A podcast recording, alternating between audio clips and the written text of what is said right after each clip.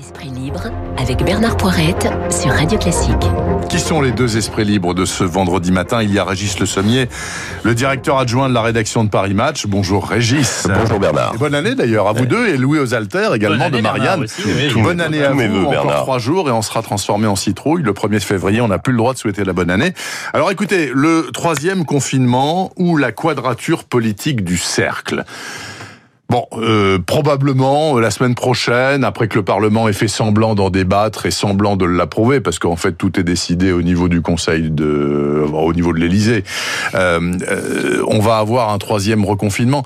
Euh, euh, Qu'est-ce que vous avez à en dire à part que bah oui, bah, bah voilà, c'est comme ça? Bah justement, on peut peut-être arrêter de dire bah oui, c'est comme ça, parce que là, ça Ah. va faire un an que nous sommes dans cette situation d'aller-retour euh, sanitaire avec des mesures qui sont, euh, enfin, il est tout à fait normal de prendre des mesures, mais en fait, le gouvernement euh, et même nous, je dirais français collectivement, nous raisonnons toujours comme si nous étions dans un état d'urgence et que donc il faudrait euh, prendre des mesures rapidement, sans trop délibérer, qui soient prises par un, un- un nombre restreint euh, de personnes. Mhm. Et nous n'avons, nous ne pensons pas, nous n'arrivons pas à réfléchir euh, à un État qui prend acte du fait que cette épidémie va durer, que si ça se trouve, on va être dans cette situation encore pendant deux ans, trois ans, cinq ans, parce le que les variants, parce que les vaccins retardent, parce que peut-être que euh, certains vaccins marcheront moins que d'autres. Et donc, nous nous n'arrivons pas à penser à un, à un état de vie euh, qui tienne compte enfin du virus et qui soit dans le vivre avec le virus, plutôt que des allers-retours qui font comme si euh, le virus était apparu il y a 15 jours et que Bah donc, donc, on va Confinement confiner comme permanent en pour mars. toujours. Bah c'est ça votre esprit Ah non, inventer un État intermédiaire. Alors je ne saurais pas vous dire en détail ce que ça veut dire pour tout le monde, mais inventer un État qui ne soit pas réduit à un aller-retour entre un couvre-feu qui soit à 18h, à 21h, puis un confinement, puis on recommence, puis on refait ça. Parce que l'épuisement généralisé, il se fait bien sentir, je pense qu'on le ressent tous euh, collectivement, mais par ailleurs, là où l'opinion publique pourrait être plus réticente, c'est que euh, les premiers confinements ont bien été observés parce qu'on se dit, surtout le premier, parce qu'on se disait, bah après tout, c'est un moyen d'éradiquer le virus. Sauf qu'en fait, il, y en, a pour deux mois et après on est tranquille. voilà. Sauf qu'en fait, on n'a pas éradiqué le virus. Et maintenant, il est assez visible de voir qu'un confinement suffit permet de freiner la contamination, mais n'éradique pas ce virus. Que ce ne sont pas des actions aussi fortes soient-elles de ce type qui l'éradiqueront. D'où la nécessité d'inventer un état intermédiaire qui nous permette de mieux vivre avec euh, cette pandémie. Vous êtes sur cette ligne, Régis Le Sommier? Alors moi je suis sur cette ligne. euh, Je dirais que ce qui m'inquiète le plus dans cette histoire, c'est la euh, l'apparition des variants. C'est-à-dire que on, on se rend compte que euh, au départ on avait une souche. euh, Maintenant bon, on a évidemment glosé beaucoup sur euh, le variant anglais, le variant sud-africain. Euh, Je découvrais en lisant le LA Times euh, Il y a un cette Brésilien semaine qu'il y a aussi un, un Californien qui vient du Danemark. Donc euh, avec un En nom, passant euh, par le Yukon. oui, et dans, dans- on sait pas très bien. Il a contaminé toute la zone de San Francisco, toute la baie de San Francisco. Donc, euh, et il s'étend en Californie. On ne sait pas encore. Alors à chaque fois, il y a une observation de ces variants avec euh, une crainte que euh, il soit non seulement euh, plus prolifique. On l'a vu avec le variant anglais, qui est entre 50 et 70 plus contaminant. Que Oui. la- euh, donc, euh, on va en être victime. Hein. Faut, faut, faut, se ra- faut pas se rassurer. Enfin, Il n'est pas plus mortel en Non. soi, mais Oui, il est plus contaminant. Donc il va faire exploser l'hôpital. Oui, voilà, exactement. Et c'est celui-là qui va être majoritaire en France en mars. Mais alors le problème, Donc, euh, surtout le problème, Régis, vous avez Ouais. vu d'ailleurs le, le, le, le discours commence à changer chez les fabricants de vaccins. Au début, ils disaient aucun problème, notre vaccin, il est valable pour tous les variants. Pas vrai. Non, pas vrai. C'est pas vrai. Le, le, brésilien euh, apparemment n'est pas euh, n'est pas sensible au, va- au vaccin. Euh, Il y a un certain nombre de, de vaccins qui, qui disent oui oui nous c'est bon euh, le variant anglais le variant sud-africain notre vaccin est efficace contre contre ces variants. Moi ce qui m'inquiète dans cette histoire de variants et on le sait à travers on sait que le, le coronavirus c'est quelque s'adapte change varie etc c'est sa propriété. Comme tous les virus. Parfois, parfois il, il, arrive de disparaître aussi. On, peut, on ne peut que le souhaiter, mais enfin, en tout cas, ça n'apprend pas la, la, la, la, comment, le chemin.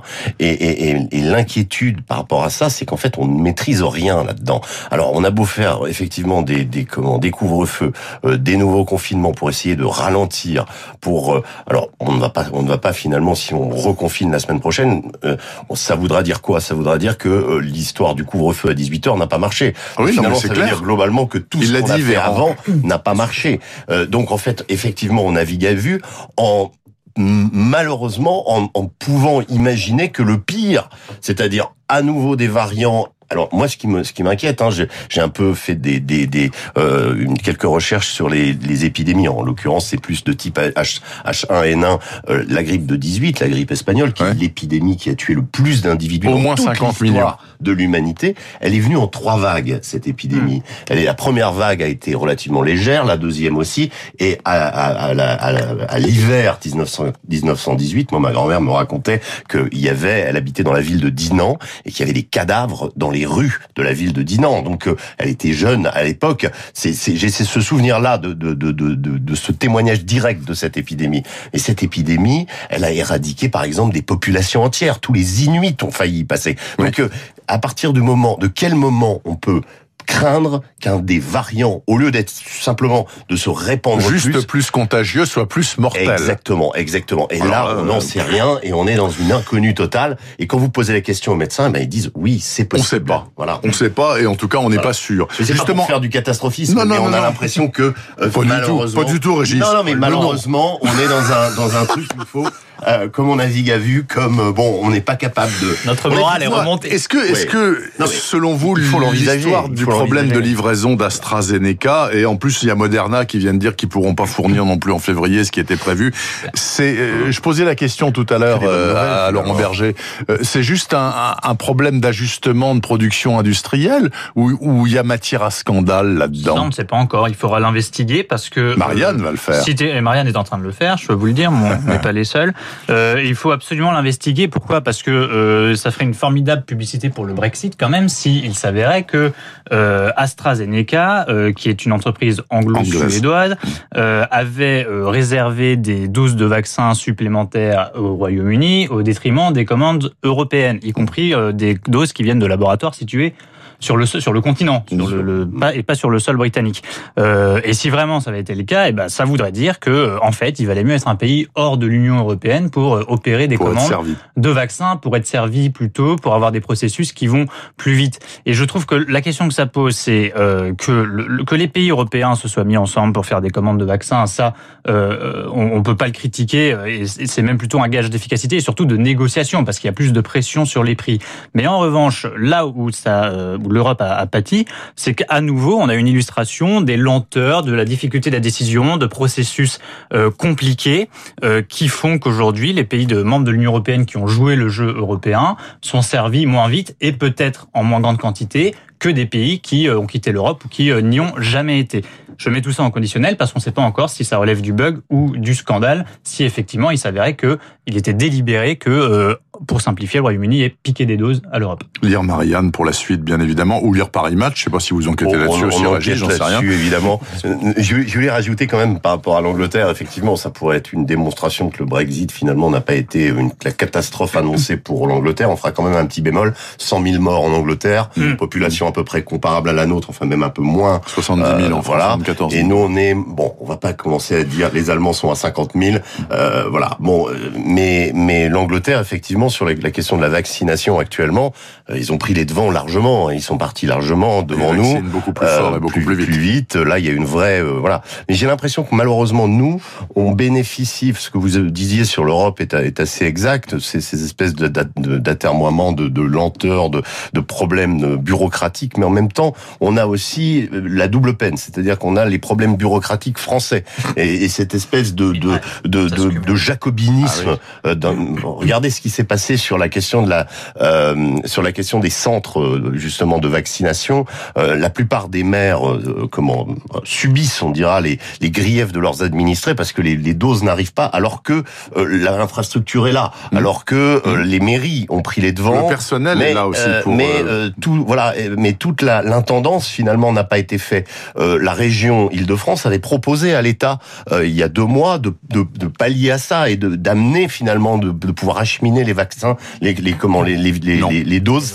L'État a refusé et on est toujours dans le l'histoire des masques. Hein, vous vous souvenez Bien finalement, sûr. les masques sont arrivés par les collectivités locales. Et qui finalement a réussi à ça C'est des initiatives locales. Euh, je pense en particulier à David Lisnard ou ou même à Christian Estrosi, mmh. euh, qui finalement au niveau de leur municipalité ont pris les devants, ont pris le taureau par les cornes et sont arrivés à des résultats. Ils ont en fait bravé cette espèce de bureaucratie. Donc on a à la fois le problème européen et on a cette espèce de sacro-sainte croyance en l'État, providence, qui va venir, etc., et qui en fait ne vient pas. Et ça, c'est notre problème franco-français. J'ai découvert dans le Figaro et vous aussi ce matin qu'il y a une première dans le monde enchanté de l'éolien. Imaginez-vous que la préfète du département de l'Orne a enjoint à un exploitant d'un parc éolien, là dans la campagne, d'arrêter euh, toutes ces éoliennes parce qu'elles font trop de bruit dans l'attente de nouvelles expertises, etc., etc., etc. Est-ce qu'il faut s'en féliciter? C'est très difficile l'affaire de, de, de l'éolien parce que on sait très bien que les trucs fossiles, bah ils sont fossiles donc ils sont terminables. L'éolien, a priori, il y aura du vent plus longtemps que du pétrole, donc on peut pas être contre si on est écologiste. Néanmoins, c'est moche, ça fait du bruit, c'est infect, etc.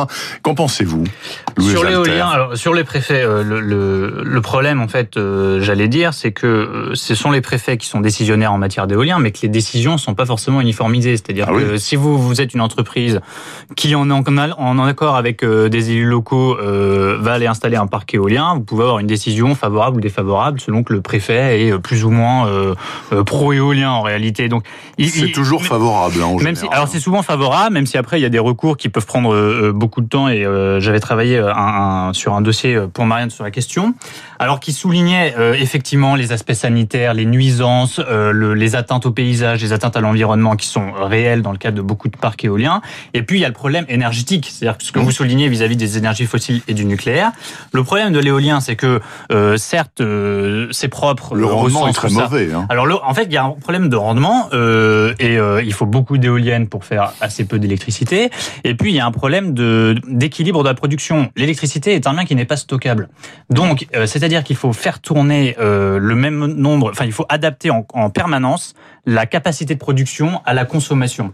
Et ça, l'éolienne c'est pas comme une centrale nucléaire où vous pouvez régler non. assez facilement la, la, la capacité de production. C'est quelque chose qui est beaucoup plus compliqué à régler et ça peut poser en fait des, ruptures, des problèmes de rupture au parc électrique français si on continue à ce point-là euh, à faire de l'éolien. Ça, c'est l'un des, des, multiples problèmes et débats que pose l'énergie la, éolienne. Or, pour l'instant, la ligne du gouvernement qui est plutôt suivie par les préfets, puisque ce sont mmh. les représentants de l'État, à fond sur l'éolien. C'est à fond sur l'éolien. Alors plus de l'éolien offshore désormais, à terre, en mer, et mais partout. doubler le nombre d'éoliennes euh, en France dans les prochaines années. C'est un cauchemar annoncé, Régis Le Ouais, Sommier, selon moi en tout cas. Enfin bon, formidable dans l'éolien, c'est si ça se voyait pas. Franchement, euh, Ah bah Bernard, euh, Mais regardez l'éolien. 147 qui est- mètres de haut, hein, Non, les mais éoliennes bien de sûr. l'Orne. Et en plus, elles sont juste à côté du village. Ah oui, Moi, on les voit, pas il y a mal, une photo. Des, des villages comme ça, euh, on peut imaginer le cauchemar des habitants. Moi, euh, J'ai vu des éoliennes de- sur la baie de Douarnenez. Ils ont mis ça sur la baie de Douarnenez, un endroit magnifique Ouais, à la pointe du exactement. vent. Bientôt à Saint-Brieuc. C'est bien À le problème. Saint-Brieuc, C'est bien le problème.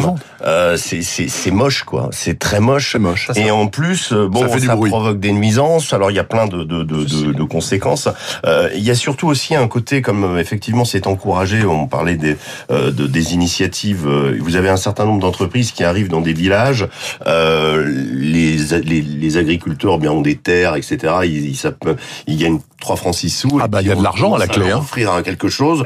Euh, le le les maire du village ma- maîtrise pas très très bien et puis paf on se retrouve avec un parc éolien à côté. Moi je connais des, des habitants du Berry qui se sont Mmh. coalisés. D'ailleurs ça a été int- intéressant parce que localement c'est devenu une initiative qui a rapproché les gens, mais une initiative contre l'éolien. Tous contre l'éolien. Exactement. Et ils ont fini par gagner. Donc les éoliennes, mais gagner ça veut dire quoi? Ça veut dire qu'elles elles vont être déplacées de 10 km et ça va. Ou elles reviendront dans 5 ans. C'est ça, c'est ça. Hein, Il n'y a pas de Mais problème. Je souhaite pas quand même que notre, toute notre belle campagne dont vous parliez, ces, ces magnifiques paysages, soient euh, parsemés de ces espèces de bâtons là.